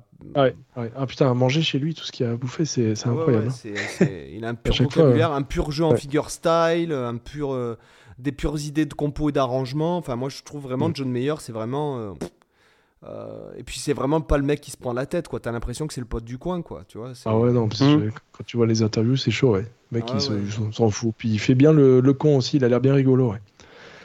Ouais, il se prend pas au sérieux, quoi. Ouais. Mm. Et donc, toi, tu es, tu es vachement fan de. Donc, tu étais fan, très fan de U2 c'est ce que tu disais? Ouais, fan de U2, ouais, entre autres. Bon, ouais, ouais, on va dire euh, plus, ouais, The Edge, j'aimais pas mal The Edge pour tous les effets, etc. Donc euh, après, mm. quand tu comprends finalement que les effets, ça cache un peu la misère, tu te dis, bon, on va peut-être falloir bosser à un moment donné. Ah bah, je suis pas, euh, je suis pas d'accord avec toi. Ça dépend. Je suis pas d'accord avec toi parce que. Quelle est ton optique, tu veux dire? Est-ce que tu recherches le, ouais, c'est une fabrication de son. non, là, là, dans le cas de The Edge, euh, tu mettrais euh, Steve Vai à sa place, ça marcherait pas, quoi. Enfin, clairement, le mec, il fait le son de, pour moi, il fait le son de U2. Il a révolutionné, même si effectivement, c'est pas un technicien, c'est pas un mec qui va, qui est peut-être, j'imagine qu'il a des bonnes connaissances parce qu'il est aussi pianiste. Euh, mais c'est un mec qui, qui a la recherche de texture, de son, de, euh, d'un format aussi en fait. Parce que mm. euh, je suis désolé, enfin tu prends par exemple In the Name of Love, mm. enfin pour moi c'est du génie quoi c'est super bon. Mais c'est vrai qu'il a cette réputation. Quand tu parles de The Edge, t'en as beaucoup les puristes qui vont dire Ah, mais c'est de la merde, il y a tous les effets derrière, c'est une, c'est une merde sur les forums, le nombre de, de posts que j'ai vu comme ça. Tu, tu enfin, de te douter, mais c'est incroyable. Et ça provient, ça provient souvent de gars qui ont jamais fait un concert de leur vie, quoi, ni composé une seule chanson, quoi. Et surtout, c'est complètement, c'est complètement con parce qu'en en fait, au, final, euh, on s'en tape que The Edge il sache faire du sweeping ou pas, parce qu'en fait, finalement, ce qui, ce qui intéresse, c'est que il est là pour donner ce que les morceaux du tout ont besoin d'avoir. En fait, il n'est pas là pour, euh, pour faire de, des trucs dans tous les sens. Et euh, voilà, il apporte ce qu'il faut et du coup, il est à sa place là où il doit être. Tu vois, il y a plein de gratteux comme ça. Bon, on parlait en off juste avant le de Tom Borello, c'est pareil, lui au niveau travail du son. Euh, voilà, bon, il est, il est quand même pas mauvais techniquement, mais mais après, sa grosse science, lui, euh, sa, grosse expertise, je trouve, c'est le travail du son. Et après, c'est vrai qu'en fonction du style que tu vas faire, bah, c'est sûr, si tu veux faire du, shred, il bah, faut que tu sois une brutasse euh, technique. Mais par contre, si tu veux faire de la musique ambiante, bah, tu vas être plus euh, à, travailler dans, à travailler les effets, le travail du son purement et simplement. Puis au final, l'un comme l'autre sont autant intéressants, intéressants quoi. Ça, ça dépend du genre. Et c'est vrai que je trouve toujours ça un peu, un peu idiot de se dire que dès qu'un un guitariste commence à mettre euh, euh, pas mal de pédales d'effet, tout de suite, c'est genre euh, qui sait pas jouer. quoi. C'est un peu le même, tu vois, la même crétinerie qu'avec le, le, shred versus feeling dont on a parlé dans un épisode, ce genre de truc. Et, c'est vrai que je, je suis d'accord avec toi que, par contre, dans certains cas, il y a l'effet cache-misère, mais souvent dans les, dans les débutants, tu vois, qui vont, qui mm. vont se dire qui, que eux, ils, vont, ils vont, ils vont mettre. Shredder, t'as du cache-misère aussi, quoi. Les mecs, ils vont vite, mais euh, ils ont. Pour pas jouer euh, lentement. ils ont 3 tonnes de, ils ont 3 tonnes de disto, 3 tonnes de delay, euh, et leur, ce qui, leur shred, il est pas en place, quoi. C'est pas du rythme. Enfin, prenons mm. par exemple. bah, la, une majorité... T'as Francesco Ferrari, par exemple, qui est dans ce cas-là. je, je vois pas qui c'est, mais. Je vois pas qui bah, c'est, mais c'est des fois quand tu regardes sur Instagram, tu as des mecs qui. Enfin, moi, je sais pas, par exemple, moi, pour moi, la première chose pour un shredder et pour un musicien en général, déjà, c'est qu'il faut que ce soit en rythme. Euh, s'il y a pas de, si, rythmiquement c'est mauvais, euh, il fera rien le mec. Même si aussi vite il pourra jouer, t'as qu'à voir comment il s'appelle l'autre qui était très très à la mode au début, Rusty Cooley. Bon, euh, voilà, c'est très rusty, quoi. C'est. Enfin, voilà, c'est rythmiquement, c'est le mec qui joue vite, mais euh, il n'y a pas de groove, il n'y a pas de. Euh, par exemple, en ce moment, d'ailleurs, j'en parlerai dans la section lifestyle, mais j'écoute un pianiste en ce moment. Il joue, alors, une vitesse, mais des fois, tu, tu dis la phrase, mais c'est. C'est, je sais pas moi, c'est peut-être de, de, la triple croche à 200 à la noire, des fois, tu vois. Et ben mmh. putain, des fois, c'est tellement bien placé que l'impact, il est là, si tu veux. Et quand tu vois mm. des mecs qui jouent vite, par exemple, tu prends Malmsteen, tu prends Steve Vai, tu prends des vrais guitar héros qui ont fait quelque chose vraiment, c'est tous des mecs qui, jouent très en rythme. Alors que mm. euh, dans le shred, euh, si tu joues vite, mais dans les, trois quarts des gars qui, critiquent YouTube, euh, bon ben, je sais pas, enfin moi c'est un peu comme les mecs qui critiquent Kirk Hammett pour moi, tu vois. C'est ouais, mais compose ses riffs, fait sa carrière et puis après tu, viendras parler quoi. Je veux dire, si, ça plaît au plus grand nombre. bon, il n'y a qu'en qu France hein, que des fois on a, on a des goûts de merde, mais non, j'exagère, putain, j'ai pas envie de, de balancer des, des scuds, mais parce que j'ai vu une interview, il a pas l'air méchant, mais putain, euh, bref, bref. Je raccroche, si vous voyez ce que je veux dire. Euh, mais euh, ce que je veux dire, c'est que voilà, c'est aussi au service de la musique. Je veux dire, par exemple, quand tu écoutes des pièces même de piano de virtuose, admettons, de, je sais pas moi, de, de par exemple Liszt, Chopin ou quoi, euh, ce qui te reste, c'est pas le shred euh, pianistique. Ce qui te reste, ce sont les mm. mélodies, ce sont les arrangements. Et quand, et quand par exemple, tu écoutes les études, ben, c'est rythmique malgré tout. Euh, c'est pas des notes à la one again, quoi, si tu veux. Tu vois, donc moi, c'est un peu. mais non, tu vois, je suis un peu. C'est pas parce que le mec joue pas vite. après, il y en a qui jouent pas, qui sont pas des shredders qui m'emmerdent. Euh, mais c'est la musique qui veut ça, c'est pas le, guitariste en lui-même. Mm. Par exemple, je prends le cas de David Gilmour ou de, Jimi Hendrix, ce sont pas des guitaristes dont je suis vraiment fan, mais euh, pour moi, ce sont de, très bons, de très très bons guitaristes, de très très bons musiciens, etc. Après, c'est la musique qui me touche pas, si tu veux. Oui, voilà. Oui, là, c'est autre chose. voilà, c'est euh, et dans le cas de, de, The Edge. Je, me, je, crois que jamais dans ma vie je me suis dit putain que, que c'était pas bon parce que le gars il faisait pas du shred quoi. Même quand j'étais petit. Hein. Parce que mm. YouTube, j'écoute vraiment depuis que je suis petit. Hein, euh, ah j'avais l'album War en cassette. Ah oui, oui. Euh, tu vois, j'étais très très fan à cette époque-là de Tears for Fears aussi. ah oui, t'en euh, parles de temps en temps dans le podcast. Bah, écoutes les, par exemple le solo de Shout. mais quand j'étais petit, il me faisait rêver le solo, quoi. Et pourtant, c'est pas mm. du shred, si tu veux, tu vois. Donc, euh, ouais, non, mais c'est. Euh, après, euh, non, moi, je, pense que c'est encore un, le, On revient sur le même débat. De... Enfin, je comprends pas comment on peut critiquer des mecs qui ont inventé un son, qui ont vendu des millions d'albums, qui ont fait des milliers de concerts dans des stades. Hein, on parle pas du bar du coin là, tu vois. Oui, c'est clair. Je, vois pas comment. Mais ça revient, ça revient souvent, en tout cas à l'époque des forums. J'ai fait le vieux con en disant ça, mais à l'époque des forums, quand tu te baladais dessus, souvent, ça revenait beaucoup ces choses-là. Ah oui, c'est clair. Ouais, ouais. Et, euh, mais voilà, en tout cas, ouais, comme vous dites, je pense que le principal. De toute façon, si tu es sincère dans ton approche, tu as envie de faire de la musique, tu as envie de composer quelque chose, tu fais ton truc, je pense mm. que c'est l'essentiel. En fait, on s'en fout comment tu le fais après. Ça te touche, ça touche pas, comme tu disais. The Edge, c'est le premier à en avoir rien à foutre, du coup. Oui, je pense que lui, ouais, clair. ouais, puis il a continué dans son truc, ça le son de YouTube, comme disait Seb. Euh, c'est ça, en fait. Quand tu dois avoir son compte en banque, je pense que tu peux laisser les gens. Euh, T'en as rien à foutre de ce qu'ils disent, quoi. Étant donné que t'as as même un mec qui est engagé pour tourner les potards, euh, putain. Euh, ouais. Tu vois Ah bah lui, en même temps, vu le bordel qu'il a derrière, si tu veux, tu, quand tu vois le... C'est marrant parce qu'il a beaucoup de line 6. Hein. J'ai vu, il a, il a des ah anciens pods et tout. Il doit, doit vraiment euh, avoir des caractéristiques de ce son-là qui, qui, lui plaisent. Ouais, qui lui plaisent. Dans son gire, il a, il a ah, vraiment... Euh, il a même l'ancien... Moi, je l'avais euh, le, à l'époque, donc ça fait... Mais non, ça fait, ouais, ça fait 20 ans, putain. J'avais le, le pod pro en fait. Le, mmh. pote prend en rack et il en a dans, il les a toujours aujourd'hui. D'accord. Donc j'imagine que euh, il doit rechercher vraiment des parce que en fait il faut savoir un truc aussi pour l'audience, c'est que par exemple un mec comme The Edge, en fait, il va avoir, euh, il va, il va avoir un système live qui est comparable à un système de studio en fait.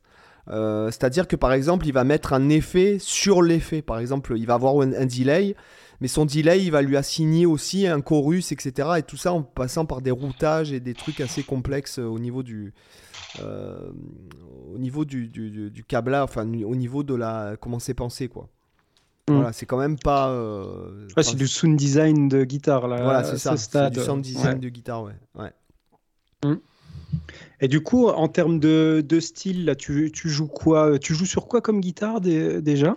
Alors des, des strates, principalement des strates. J'avais une, euh, une Les Paul que j'ai dû revendre en fait, que j'avais que j'avais gardé, que j'aime bien jouer de temps en temps, mais à chaque fois je me disais putain je suis plus confortable sur la strat quand même, tu vois, je, suis mieux mm. dessus. Et puis au bout d'un moment je me suis dit bah plutôt qu'elle reste pendue au mur, euh, prends une strat à la place. Donc en fait là je suis entouré de strat pratiquement.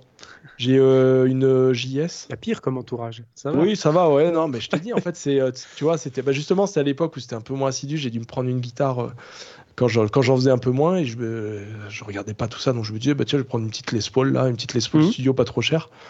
Et quand j'ai fait l'état des lieux, puis à force de jouer tous les jours, je me dis putain, mais pourquoi tu te forces à jouer là-dessus alors que t'aimes pas quoi? Ça me va pas, ça me va pas, c'est pas confortable si tu veux. Donc euh, du coup, je me suis dit, bah écoute, les strats c'est plus confortable. Euh, encore une fois, j'ai pas mal de gens dans l'entourage qui disent ah les strats, les Fender, ça me gonfle, je trouve ça nul, euh, c'est nul, c'est les grades de base et tout. Bah moi c'est hyper confortable pour moi. Écoute, tant que c'est confortable. Traverser les âges. Hein.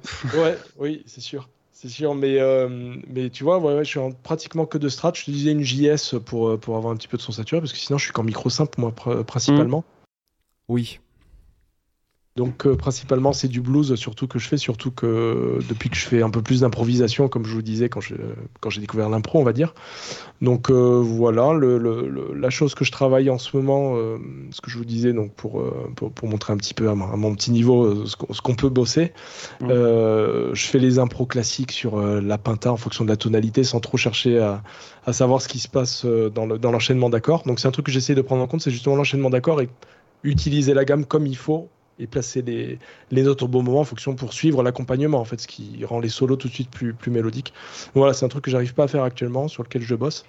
Et justement, il y a bah, tout à l'heure cet après-midi, on faisait une petite impro, j'ai dû placer l'intervalle qui allait bien, qui a provoqué chez moi un peu cette. Euh, enfin, j'ai joué cette cette petite partie, cet intervalle au bon moment, c'était magnifique en fait. Donc tu vois, il y a des petits moments comme ça où tu te dis euh, c'est trop beau. Je sais pas ce que j'ai fait. Un petit orgasme musical quoi. Ah mais clairement, clairement une sonorité de, de fou. J'ai dit c'est trop beau. J'ai pas compris ce que j'ai fait, mais c'était trop beau. Avec des voilà, c'est intéressant d'enregistrer ces impros des fois, parce que tu aurais pu réécouter après coup et puis te, te dire tiens qu'est-ce que j'ai joué, et pouvoir le, le, retrouver, pouvoir analyser après coup. Ouais, des fois c'est intéressant sur ce backing track en plus, c'est de savoir que c'est le, le troisième accord dans l'enchaînement. Tu vois, et pile poil sur celui-là, j'ai placé cet intervalle-là. C'était fou. Donc voilà, c'est ça que, pour, pour, parler un peu de pratique, ce que je bosse en ce moment, c'est ça. Et c'est trop cool hein, parce qu'il y a un univers qui s'ouvre devant toi. Tu te dis putain, mais c'est trop bien, je vais pouvoir faire des trucs de malade. Donc voilà, mais bon, avant, il faut comprendre. Et là, c'est un peu, un peu plus mm. compliqué tout seul. Mais avec les formations, comme je vous disais, c'est, euh, ça aide vachement en tout cas. Donc ça, c'est, euh, Après, c'est vrai que ce qui est bien par rapport à, par rapport à ça, par rapport à l'harmonie, l'accompagnement, euh, c'est vrai qu'au début, on a tous, eu tendance à faire ça, de, prendre un backing, track, improviser dessus avec la pinta, sans se poser la question forcément de ce qu'il y avait derrière et que ce soit un blues ou n'importe quel morceau. Et en fait, on, se rend compte que ça fonctionne pas parce qu'il n'y a pas de dialogue en fait entre l'harmonie qui est derrière et le mm. soliste qui est par-dessus. C'est un peu comme si tu avais deux personnes qui parlent, euh, chacune l'une à côté de l'autre, mais sans, sans, parler ensemble en fait. Mm. Et tu as l'impression des fois de ne pas comprendre pourquoi ça passe pas, c'est juste parce que tu es à côté. Et en fait, c'est vrai que ce qui, ce qui des fois c'est tout con, mais ça aide bien c'est de rebasculer dans le rôle du guitariste rythmique finalement, puis de te dire bah, je vais jouer juste la grille blues en, mmh. accord, euh, ou, euh, avec des, une petite rythmique sympa, etc. Et de temps en temps, intercaler comme ça, placer quelques, quelques petits leads de 3-4 notes. Et en fait, pour vraiment bien sentir quand les accords euh, vont, vont, passer, quand les, quand les changements vont se, vont se faire, et se servir justement du, du, moment où, juste avant que le nouvel accord apparaisse pour placer un petit lead qui va ensuite t'amener sur l'accord suivant. Finalement, passer pas mm. mal de, investir pas mal de temps à faire le guitariste rythmique, c'est un bon investissement pour devenir un bon guitariste soliste souvent. Et c'est vrai que c'est souvent ce qu'on oublie de faire. Ça, euh, on bosse toujours le soliste au, au, début, puis après on se rend compte, putain, mais merde, en fait, en rythmique, je suis à chier. moi, je, le dis parce que c'était mon cas euh, quand, quand j'ai débuté. Je me disais, ah, le, rythme, on s'en tape, c'est pour, c'est pour les guitaristes rythmiques, tu vois. Moi, je veux, je veux, je veux, jouer des solos. Puis, euh, puis après coup, tu après plusieurs années, je me suis dit, mais qu'est-ce que t'étais con quoi, de penser comme ça. Si j'avais su, j'aurais fait que de la rythmique pendant. Enfin, pas que de la rythmique, mais en tout cas, j'aurais fait autant de la rythmique que du solo. Quoi. Je... Ça, c'est une des erreurs que j'ai fait quand j'ai débuté, par exemple.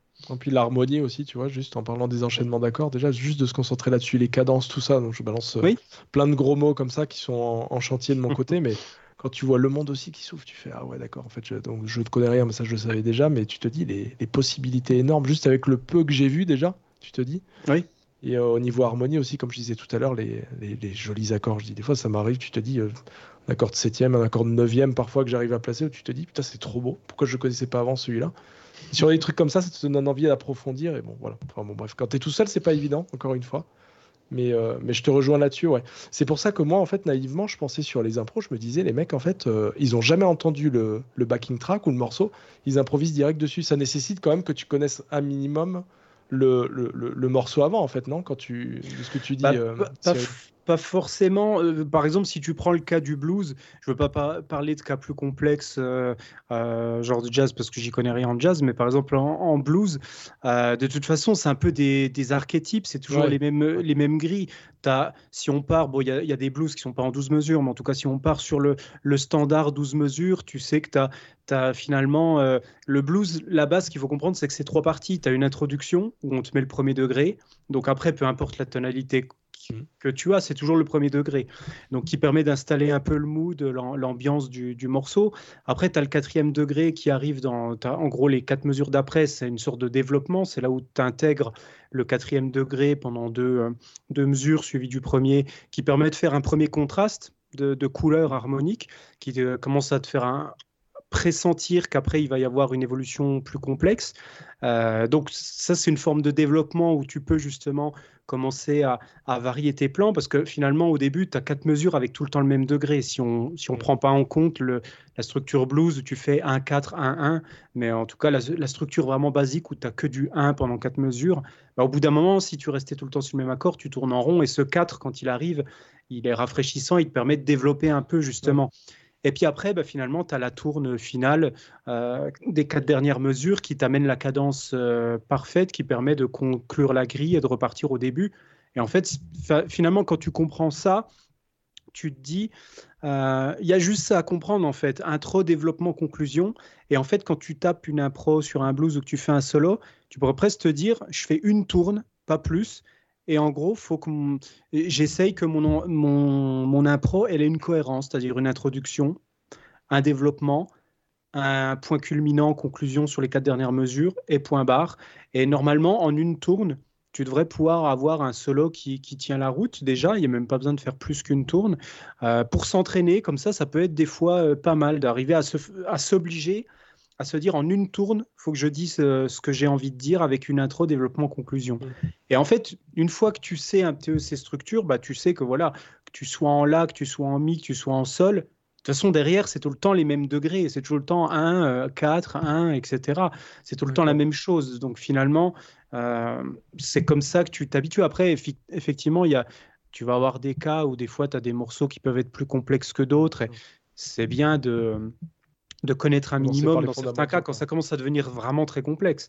Mais en tout cas, pour les cas de base, par exemple par rapport au blues, au bout d'un moment, de toute façon, c'est un peu toujours les mêmes blues. Hein. c'est les blues en la, les blues en mi, les blues en ré, les blues en sol.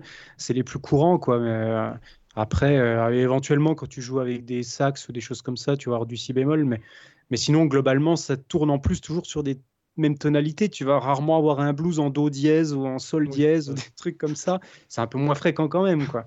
Bah, dans ce cas-là, on dira plus un Do en Ré bémol ou en La bémol quand, quand hmm. il y en a. Oui, pour te référer au standard que tu as l'habitude, quoi. Comme, pour le, comme pour le mi bémol aussi. Euh, pour le, si jamais tu es désaccordé, par exemple, euh, si tu es, si à la Malmsteen avec ta guitare un demi-ton en dessous pour toutes les cordes. Puis même parce euh, que dans, dans, le jazz, les, les, blues dans ces tonalités-là, c'est parce que c'est joué par des soufflants qui ont des, des instruments. Oui, et qui sont en bémol, du coup. voilà, Pour ça, je parlais du si bémol, mais effectivement, tu as aussi le mi bémol. Ouais, ouais, non, c'est vrai. Hmm. Ok, je sais pas ça. Donc après, en fait, c'est plus ça, c'est comprendre les, c'est comprendre les squelettes harmoniques qui sont derrière. C'est ça qui est le plus fondamental, mm. plus que parce que c'est vrai que c'est un peu tout le problème. Et moi, c'est quelque chose qui m'a pris la tête quand je débutais aussi, parce que je me disais, comment je vais faire pour retenir euh, à chaque fois dans telle gamme, faut que je retienne toutes les notes, faut que je retienne tout le, et du coup, faut que je retienne tous les accords. Et je me dis, putain, c'est la mort en fait. Mais en fait, quand, tu te dis que finalement, à, la limite, les notes, tu t'en, tu t'en fous, faut retenir les intervalles dans, euh, dans les gammes, faut retenir que voilà, dans le mode lydien, c'est carte augmentée qui va être la couleur euh, dominante, dans ton dorien, ça va être la six majeure qui va être la, la couleur importante. Arriver en fait à connaître les, les éléments caractéristiques, ce qui donne la couleur à un accord, à une gamme, etc. C'est ça qui va te permettre après d'être euh, d'être un peu libéré du fait de dire bah tiens là on est en telle tonalité telle tonalité c'est un peu des, des, squelettes que ensuite après tu appliques quelle que soit la, la tonalité quoi ouais d'accord après, c'est pareil pour les accords. Quoi. Te, te dire, voilà, je sais pas, tu es, es, en, es dans le mode majeur, tu es en ionien, bah, tu sais que ton premier degré, il est toujours majeur, tu sais que ton deuxième degré, il est toujours mineur, etc. Et une fois que tu, tu sais ça, c'est pareil, tu es tranquille, tu, tu, sais que, que tu sois en Do majeur, en Ré majeur, en Mi majeur, c'est tout le temps la même structure qu'il y a derrière, en fait. D'accord. Euh, le, le secret, c'est le secret pour moi, enfin, pour moi, vraiment, euh, c'est surtout de passer peut-être plus de temps, mais de, de vraiment de, de, bosser sur les intervalles, de repérer les intervalles tous. Toutes, les, toutes les notes, les unes à, à, partir des autres. La relativité entre les notes. Voilà.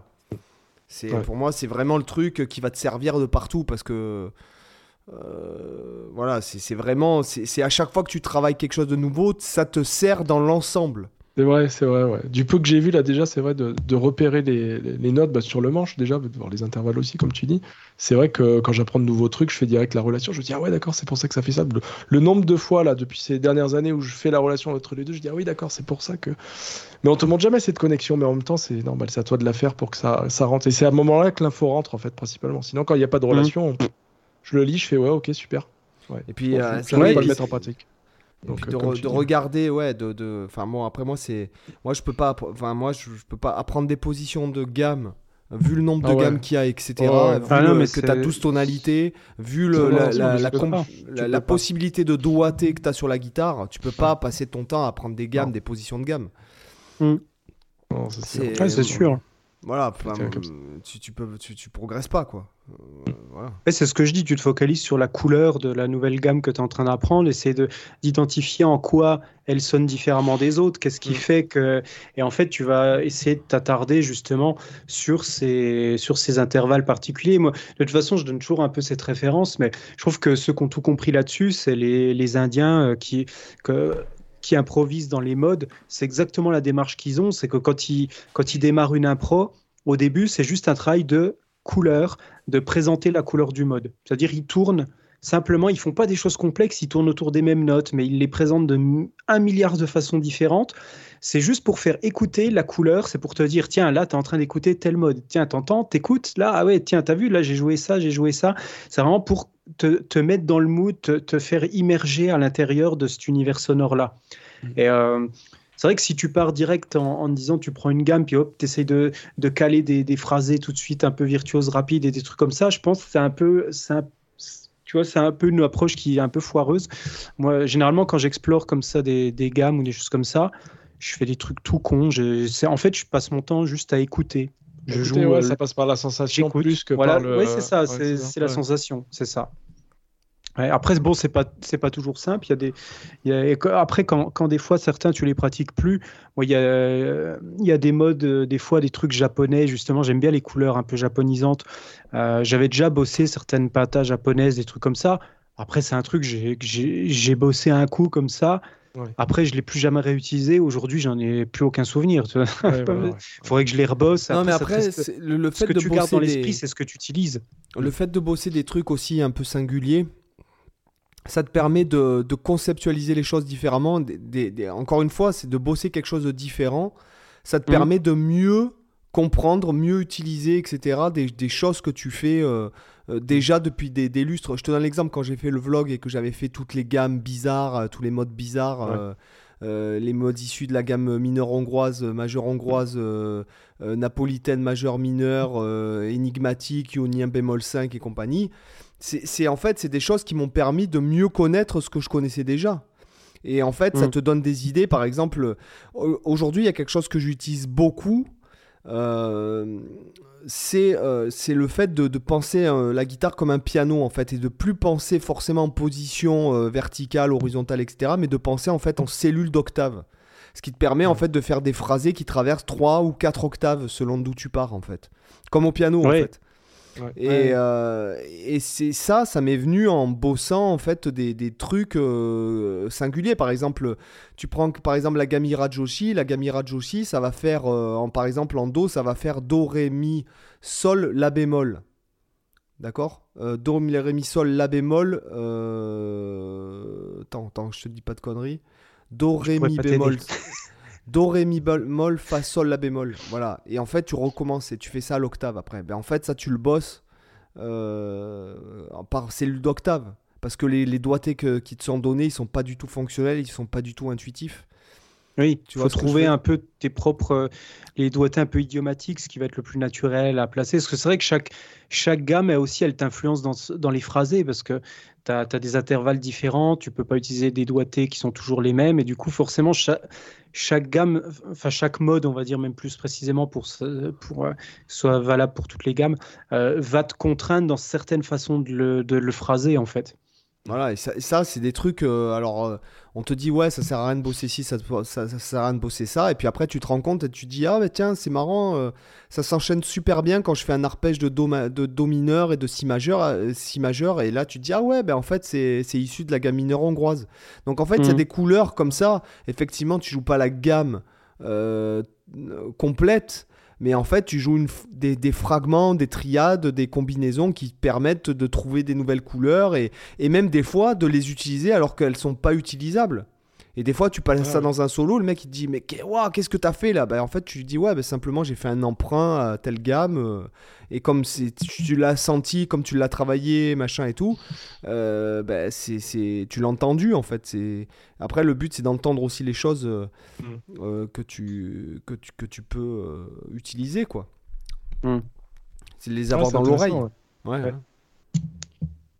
Ah, c'est vrai c'est vrai que les intervalles, c'est assez fondamental parce que finalement, tu t'en sers tout le temps. Toi, mm. Quand tu prends rien que les accords, par exemple, euh, on en parlait tout à l'heure, les accords feu de camp et les accords un peu enrichis, tu te rends compte qu'en fait, quand, quand tu apprends des positions d'accords, ça t'aide pas en fait parce que tu apprends un schéma figé mais tu n'apprends pas à l'évoluer. Qu'en fait, si tu apprends, OK, un accord mineur, ça se fait comme ça, ça se fait avec tel intervalle, un accord majeur, ça se fait comme ça, et puis euh, si je lui rajoute une septième majeure, ça devient un majeur 7, si je lui mets une septième mineure, machin. Et en fait, si tu connais justement tes intervalles, le truc BABA, par exemple, quand, tu débutes, que tu comprends que, OK, dans un accord majeur, il y a une tierce majeure, et que si je la baisse d'un demi-ton, je peux créer un accord mineur à partir de ça, bah finalement, en fait, tu n'es plus trop en train d'apprendre des positions, parce que finalement, tu pourrais te dire, tu pourras apprendre tous les accords du monde en, apprenant juste un accord majeur. c'est ça. Ou un accord mineur. Et en fait, tu peux déduire l'intégralité de tous les accords du monde juste en partant de ça. C'est le même principe pour les triades. Les triades, tu apprends une triade majeure ou une triade mineure. après, tu peux déduire tout le reste à partir de ça une fois que tu as compris sur les triades, justement, c'est ce que du, peu que j'ai regardé, j'ai fait ah oui d'accord en fait parce que souvent les triades c'est le, grand truc dans les vidéos que je regardais principalement plutôt que le, papier, c'est plutôt les vidéos que je regarde, bah, surtout avec YouTube avec tout ce qu'on a. Mhm. Tu te dis à chaque fois, enfin même euh, quand Seb, Seb, tu t'adresses quand même à un public qui a un, minimum de niveau. Même quand je regardais tes vidéos, je me suis dit putain c'est trop beau, mais je me suis dit merde, tu peux pas le mettre en place. Il, m'a déjà largué, je pense que je pourrais pas le faire, tu vois. Toutes les vidéos sur les triades, à chaque fois je suis largué. Et là, il y a 2-3 jours, j'ai fait ah d'accord, ah c'est la même forme, il suffit de, enfin tu vois c'est euh, du de les majeurs, etc. C'est ce que je vois en ce moment. Et sur les accords feu de camp dont tu parlais, Cyril aussi, je pense qu'il m'a fallu des années pour comprendre la différence. Je savais que c'était une différence de tierce, mais si mhm. on te montre, on te dit la tierce, elle est ici. On te montre où elle est dans chaque accord. On te dit bah tu tu, décales le doigt d'un demi-tour. En fait, c'est tout. Juste ce truc-là qui a l'air tout con. Je sais pas pourquoi je l'ai pas compris avant, mais si personne te met sur la piste, euh, oui, c'est clair. C'est genre de truc. Euh, c'est vrai que ça t'aide en plus, mine de rien, à mémoriser les positions. Parce que de fou, oui, tu l'as compris. un tout débutant et puis que tu dis euh, à, ton élève, là, tiens, bah, là, tu as appris un, mi mineur, bah, tiens, rajoute juste ce doigt, ça devient un mi majeur. Et tu l'as compris au lieu de l'apprendre, en fait. C'est ça qui est. Oui, voilà. Si tu le comprends, c'est bon. Enfin, en tout cas, pour moi et pour beaucoup de gens, je pense que tu le comprends, c'est bon, c'est rentré. Hein. Pas besoin de faire d'efforts en plus. même pour les triades, en fait, quand, tu te dis, euh, ça paraît un truc vachement complexe, mais tu vois, on va faire à nouveau une petite ref à YouTube. Si je prends le morceau de YouTube, je crois que c'est One, le morceau de YouTube, où finalement c'est juste des arpèges basiques, de, des petites triades sur les trois cordes aiguës. Bah, finalement, tu es déjà en train de faire des triades. Pareil, quand tu joues Newborn de Muse, l'introduction piano qu'on fait souvent à la guitare, bah, c'est rien d'autre que des triades. D'accord, ouais, ok. Alors, attendez, juste un instant, je vais éclater une araignée, j'arrive. Je, vous... laisse poursuivre. Il a une migale qui est rentrée dans le bureau. Elle la tue pas, mais la dehors. Putain. Donc euh, oui, oui, voilà. Donc euh, oui, après le tout, c'est de savoir de, de, de suite de mettre les choses en application et pas apprendre euh, euh, des, des, des, ouais, des trucs euh, qui, qui, restent en fait que théoriques, même, même si tu les mets en pratique sur la guitare, des trucs qui restent que théoriques. Ah, moi, si, moi, si j'apprends des trucs par cœur, de toute façon, je me dis, ok, ça, ça, sert à, continue, ça sert à rien, ça rentrera pas. Faut le relier à autre chose, comme vous disiez, en fait. Si systématiquement je fais ça maintenant, et d'ailleurs, ça, ça marche plus.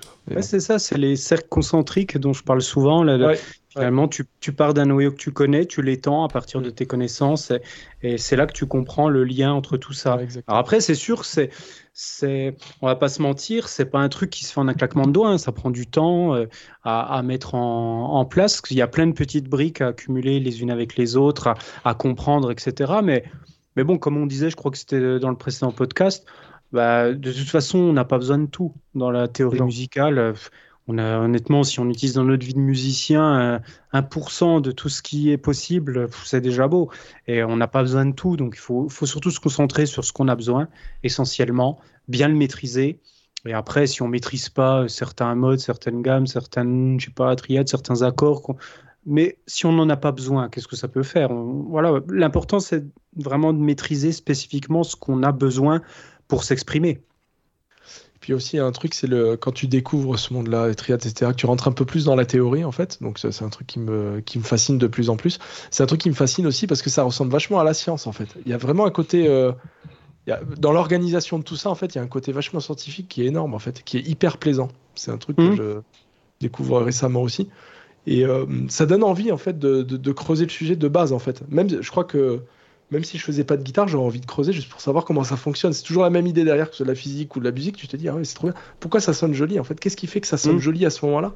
Juste ça, cette quête-là de savoir. C'est de la physique. ah oui. C'est de la vibration, sûr. Euh, voilà, c'est. Première, ouais. Ouais, mais tu vois le, comment elle s'arrange, comment les notes vont ensemble. Ouais, oui, oui, ça revient même, comme tu dis, c'est de la composition de fréquences qui fait que ça, que ça sonne bien à notre oreille humaine en plus. Il y a l'aspect humain aussi après, mais. Après, c'est aussi culturel. Euh, et culturel, en plus culturel, parce que c'est vrai que si tu vas en Afrique, eux, ils ont des tempéraments qui sont pas égaux comme euh, les nôtres, par exemple, où du coup leurs octaves sont fausses. Leur... Enfin, tu as des, des, trucs particuliers, euh, euh, ou dans d'autres cultures où ils utilisent les quarts de ton, ou, les, ou même les huitièmes de ton, des choses comme ça. Même en Occident, dans la musique contemporaine inécoutable, on a des, la musique microtonale avec des, des huitièmes de ton, des douzièmes de ton, des seizièmes de ton même. Alors, des fois, on est en cause avec les collègues au conservatoire quand, quand certains collègues violonistes ont eu à jouer des, des, morceaux comme ça et ils voient, ouais, il va falloir que tu joues des 16e de ton. Et ils avaient des gouttes. Parce que c'est un truc que tu n'es pas du tout habitué à faire. Et putain, pour arriver à exercer ton oreille, à entendre la différence entre un, un, quart de ton, un huitième de ton, un douzième de ton. Enfin, c'est des trucs oui, mais un, violoniste, des fois. Oui, mais un violoniste, il y arrivera peut-être plus facilement plus facilement, je pense, qu'un guitariste, effectivement, parce qu'ils sont habitués, justement, du fait qu'ils n'ont pas de fret, à être constamment dans la recherche. Euh, c'est pour ça qu'ils font beaucoup de vibrato, en fait, aussi. C'est pour compenser l'imperfection d'intonation quand ils sont sur une note. Après, évidemment que ça fait partie de l'expressivité, mais c'est une des raisons aussi qu'il y a beaucoup, pour, pour lesquelles il y a beaucoup de vibrato, c'est que ça permet facilement de corriger s'il y a une très légère imprécision d'intonation et ça passe, ça passe crème, quoi. ouais, d'accord. J'avais pas vu le truc comme ça. Ouais, petite subtilité, mais en tout cas, c'est vrai que c'est comme tout, il faut exercer l'oreille à l'entendre, mais c'est vrai que notre oreille occidentale, elle est, elle est, elle, elle, est conditionnée par les demi-tons, quoi, finalement. C'est la plus petite unité. Après, le quart de ton, un peu, pour qu'on a l'habitude d'utiliser en blues, mais. Mm. carrément, oui. Mais imaginez si on avait accès à plus de fréquences aussi, au niveau de l'oreille humaine. Parce qu'on est un peu limité oui, vrai. dans le spectre, t'imagines ou pas si Oui, t'as raison. Ouais, si tu te si les, les basses, les ultra bas, les ultra sons, etc. C'est vrai qu'on est dans un spectre limité. Ouais, ouais. Euh... J'y ai déjà pensé à ça, effectivement. Que ce soit pour les couleurs aussi, tu te dis. On aura encore plus de raisons de se prendre la tête. Imagine de te dire que le monde que tu vois, en fait, c'est tes couleurs avec tes yeux d'humain, quoi. Mais tu, le, hmm. tu, aurais un autre euh, organe un peu plus développé, enfin, qui est déjà pas mal, on va pas se plaindre, mais tu t'imagines, tu verrais le monde autrement, quoi. C'est enfin bon. je fais des phrases à la Jean-Claude Van Damme. Après, je pense, que, je pense que la musique, elle serait pas aussi complexe s'il y avait plus de notes. Ah, c'est une bonne question, ouais. Ça, ouais, ça peut dépendre, mais, mais c'est vrai que malgré tout, quand tu es limité, tu, ça te pose des contraintes qui fait que tu es obligé de trouver des solutions et des fois, en est, bah, less is more en fait. C'est le fameux, fameux proverbe des minimalistes aussi. Hein, finalement, avec moins, tu peux faire plus. Et ouais, je, pense que tu as en partie raison et en partie, je pense qu'aussi, euh, euh, on pourrait dire l'inverse. C'est forcément, plus tu as de possibilités, plus tu as de possibilités. Tu vois mais en même temps, moins t'en as. En fait, je pense que ça joue plus sur la, la créativité que tu vas avoir et les, les solutions que tu vas trouver pour t'arranger avec euh, les contraintes que tu as. C'est plus là-dessus que ça va jouer en réalité. Euh, après, je, je, regarde, euh, c'est bête, hein, mais la musique indienne, elle est beaucoup moins élaborée que la musique occidentale. Pourtant, elle est beaucoup plus ancestrale. pourtant, il y a bah, après, beaucoup plus de Après, c'est parce qu'elle est très conditionnée aussi. Voilà, ce que je veux dire. Euh, pas forcément aujourd'hui, mais en tout cas, euh, historiquement, elle est très très conditionnée sur. Euh, voilà, ils doivent. eux, c'est même ultra ultra carré. C'est genre, tel mode, il doit se jouer dans, à tel moment de la journée, à telle, telle heure, à telle saison, machin. C'est des trucs qui sont tellement conditionnés que finalement, la marge de manœuvre, et même, même en termes de forme, ça se renouvelle pas forcément des masses, parce que le raga indien, par exemple, euh, alors, je suis pas non plus un spécialiste euh, pointu de la musique indienne, mais j'imagine que le raga indien tel qu'on le connaît aujourd'hui, il n'a pas forcément beaucoup évolué. Euh, c'est toujours les mêmes structures où tu as la, présentation de la couleur du mode, après tu as les tablasses qui vont rentrer, et puis ensuite pourquoi ça n'a pas évolué? Pourquoi ça n'a pas évolué? C'est parce que c'est une transmission orale. Oui, bah un peu comme le flamenco par exemple, ou ces, ces musiques-là, effectivement, où tu, finalement c'est assez traditionnel. Si tu pouvais l'écrire, la musique, elle aurait été beaucoup plus complexe. Oui, bah oui, parce, parce que tu peux pas, tu penses, les, en fait, c'est une question que tu penses les choses différemment, effectivement. Du moment que tu écris, tu as la capacité d'avoir du recul, en fait, et d'avoir euh, d'avoir la capacité de réfléchir sur ce que tu es en train de faire. Que c'est vrai que c'est aussi peut-être un petit peu la différence qu'on peut trouver des fois entre l'impro et, la composition. Je dis pas qu'on peut pas faire des choses complexes en impro, attention, hein. mais, euh, mais forcément, quand tu composes, tu peux aller plus loin dans la complexité que quand tu improvises en fait, puisque forcément, tu as, une dimension supplémentaire qui est le temps le temps de recul que tu peux avoir sur ce que tu fais et la, la possibilité d'aller de, revenir dessus, de pouvoir éditer, de pouvoir complexifier, de pouvoir raffiner les choses, etc. C'est la petite nuance quoi qui, qui va y avoir. Euh, donc c'est vrai que le fait de, de, mettre sur papier, ça, ça façonne différemment la musique. Je suis d'accord avec toi. Bon, bah sur ce, après 1h06 de podcast, qu'est-ce que vous penseriez de faire la section lifestyle? Allez. Qu'est-ce qu'on pourrait dire en section lifestyle Moi, je peux vous dire. On commence par l'invité Ouais, allez, on commence par l'invité. Par l'invité, tu sais que ça, je, je me suis dit, il faut absolument que je trouve un truc pour la section lifestyle. Qu'est-ce que, je pourrais utiliser?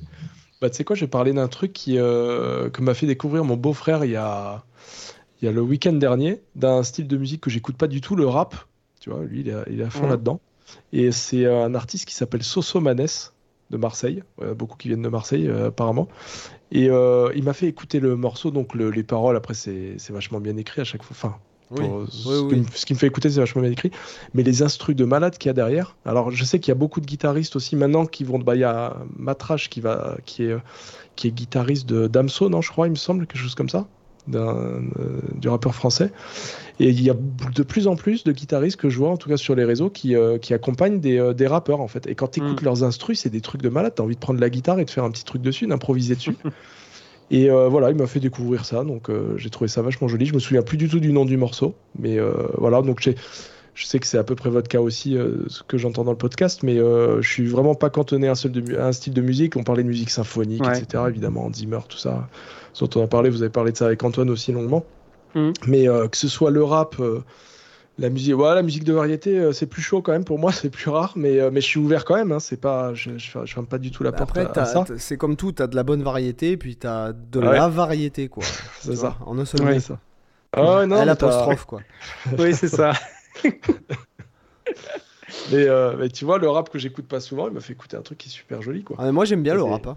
Franchement. Hein. Ah, t'as as des bons trucs. Bah, c'est plus dans nos années, nos primes jeunesse où il y avait de bons, bons rap français, quand même, on va dire. Mais j'ai écouté quelques fois. Mais Ayam, tout ça, bon, je parle des c'est de, que ce que je connais moi, mais que je trouve super mhm. élaboré et tout. MC Solar, que j'adorais aussi plus jeune. Hein, euh, déjà ado, j'adorais.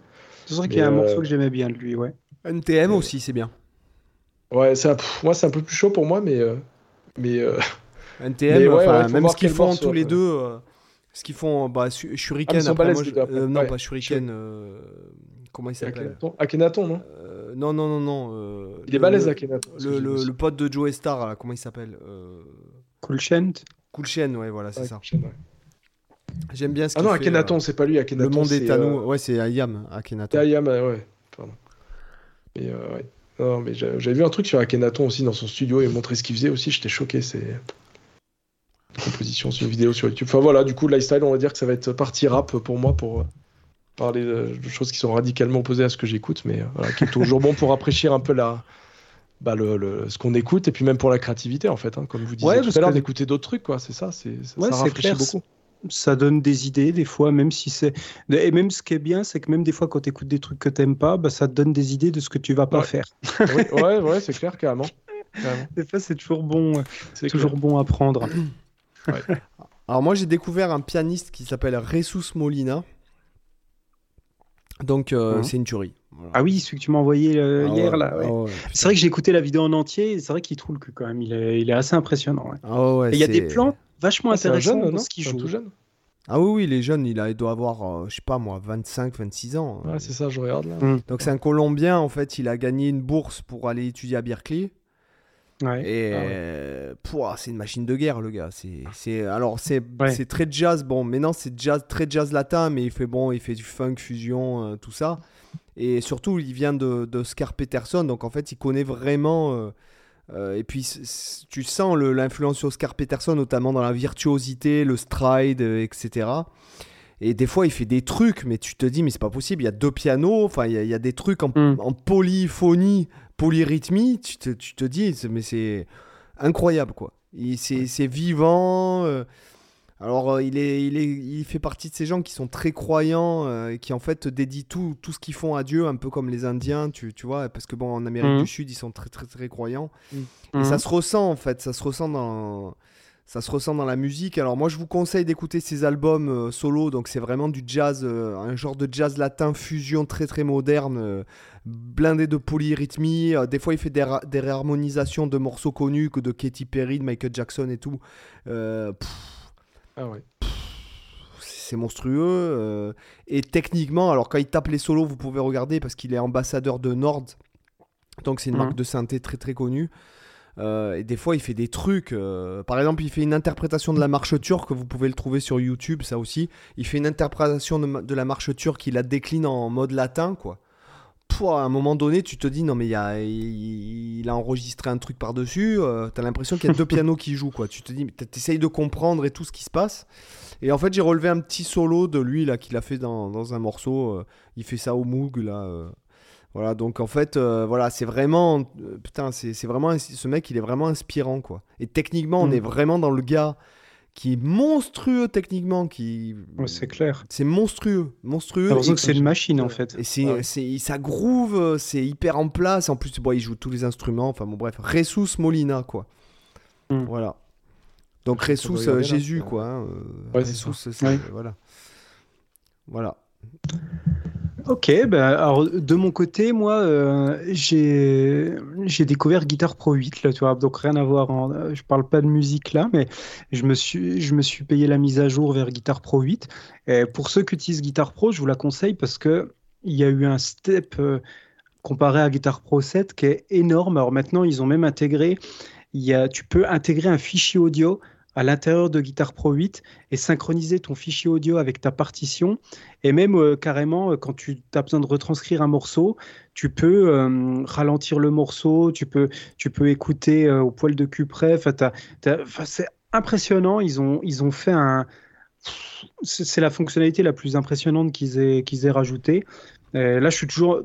Tout juste en train de découvrir euh, un peu les, nouveaux ajouts. Ils ont aussi optimisé le, mode design pour euh, faire des partitions un petit peu plus propres parce que c'est vrai que moi, même si j'adore Guitar Pro, dès que je dois faire des partitions, je fais encore quand même sur Sibelius parce que j'arrive pas à avoir un rendu aussi pro. Euh, sur Guitar Pro, donc c'est encore pas non plus parfait, il y a encore plein de trucs qui, qui, qui, vont pas, mais ils ont quand même optimisé, ils ont enfin ajouté le fait de pouvoir faire des, des, des triolets à l'intérieur des triolets. Le truc euh, qui me prenait la tête des fois dans certaines transcriptions